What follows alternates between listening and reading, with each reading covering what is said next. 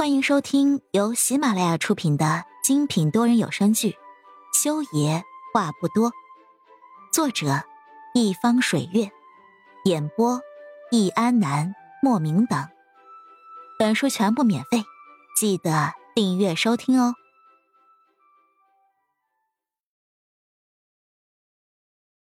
第五十三集，裴木修又转身去房间的衣柜里面抱了一床被子。合着被子拿过来的时候，还有一个医药箱以及一个吹风机。何影的头发还在滴水，他赶紧先用干毛巾把头发裹住。他现在身上一丝不挂，肯定不可能就这样走过去去找裴木修要吹风机的。他咬咬牙，想着还是等裴木修走了再说吧。他应该要走吧？沈九，裴木修没有表现出半点要走的意思，不仅没有。他扯了个椅子坐在了床边上，对着何眼命令似的丢出两个字。何眼赶紧把受伤的那个腿伸过去。他不蠢，也不想装蠢。他看见裴木修手里拿着的治跌打扭伤的药，就知道他要给他抹药了。不管他现在的行为有多么反常，何眼只希望他快点完事儿，然后早点走，他也好早点吹头发睡觉。只是，有些时候。事情并不总是朝着他想的那个方向发展的，比如现在，裴木修啪的一下把一盒跌打药放在了何影的手边，顺带一张膏药。抹这个药的时候，按压的方式抹，涂抹之后三分钟贴上这个膏药。裴木修并没有要给何影抹药，亏得何影还以为他突然转性了。不懂。见到何影不出声裴木修眼眸微挑，问了一句。啊，我我我懂。何影赶紧把那一盒药抓了过来，慌里慌张的点头。真是太羞耻了，他竟然还想着裴木修要给他抹药，幸亏没有发现，不然好丢脸啊。裴木修看着何影，淡淡的看着，就将他那张小脸上的表情变化全部扫入了眼底，心里想笑，但是却什么都没说。推开椅子起了身，一边扯着衬衣上面的领带。一边往浴室走去，你你要去哪儿？其实何也是想问你要走了吗？但是又一想，这句话是不是有点儿太表露他想要他走的意思了，所以改了一下。洗澡。结果裴木修背对着何言甩出的这两个字，让他大跌眼镜。洗洗澡？他洗了澡，今晚也要睡这里吗？睡哪儿？跟裴丽丽睡吗？丽丽的床那么小，她跟她睡不会挤到孩子或者碰到孩子的伤口吗？何眼抓着药膏，看着裴木修已经踏进了浴室，心里纠结极了。那个，你洗澡，你你洗了澡之后再回家呀？何眼终于还是忍不住了，清了清嗓子之后，朝着浴室那边问了一句。浴室里窸窸窣窣像是脱衣服的声音一下子止住了。何言屏住呼吸，在心里祈祷自己没有激怒裴木修。我一个小时前才做完一个历时六小时的手术，还有不到十五个小时，我又要做一个时长可能达到十小时的手术。裴木修在浴室里面开了口，细数家常一样的跟何言说起他的手术安排。何言有点没有听懂。啊，我我没懂什么意思。他只是问他。今晚会不会睡在这里而已？何言，我的意思就是，我今晚不会碰你。裴木修丢出这句话的时候，浴室里热水器的声音也随之响起。懂了吗？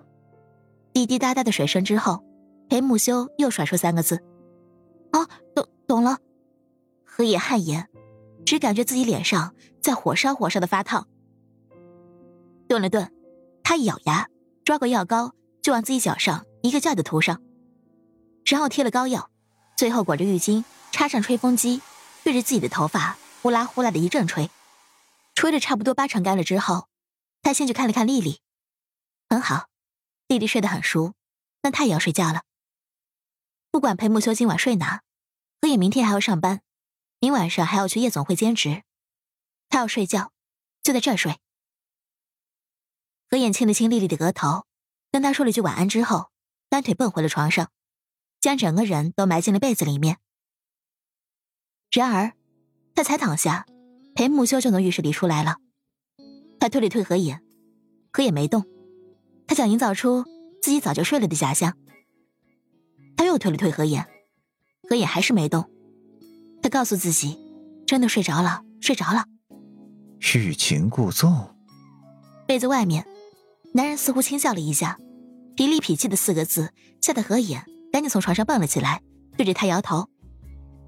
裴木修只在下半身裹了张浴巾，何野的目光下意识的在他赤裸的上半身上扫过，八块腹肌，小麦色的精壮的胸肌，以及挂在上面还在往腰腹处滚落的水珠。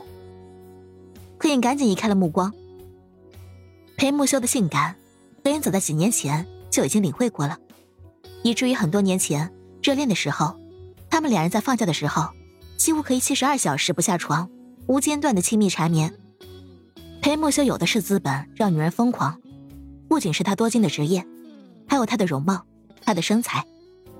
你要干嘛？何野闷声的问了一句。看我。裴木修就那么站在床边，一动也不动。裴木修，你说过你不动我的，你更不能强迫我。何野，我让你看我。裴木修依旧语气淡淡。不过这次，何眼乖乖的抬头看他了。他的头发不长不短，现在洗了头，就跟动漫里流川枫的那种中长小碎发一模一样了。他的头发很湿，还在往下滴水。何眼看他的时候，他懒懒的伸出手指，指了指自己的脑袋。啊！何眼懵逼了，啥啥意思啊？洗了头后头痛吗？还是？给我吹头发。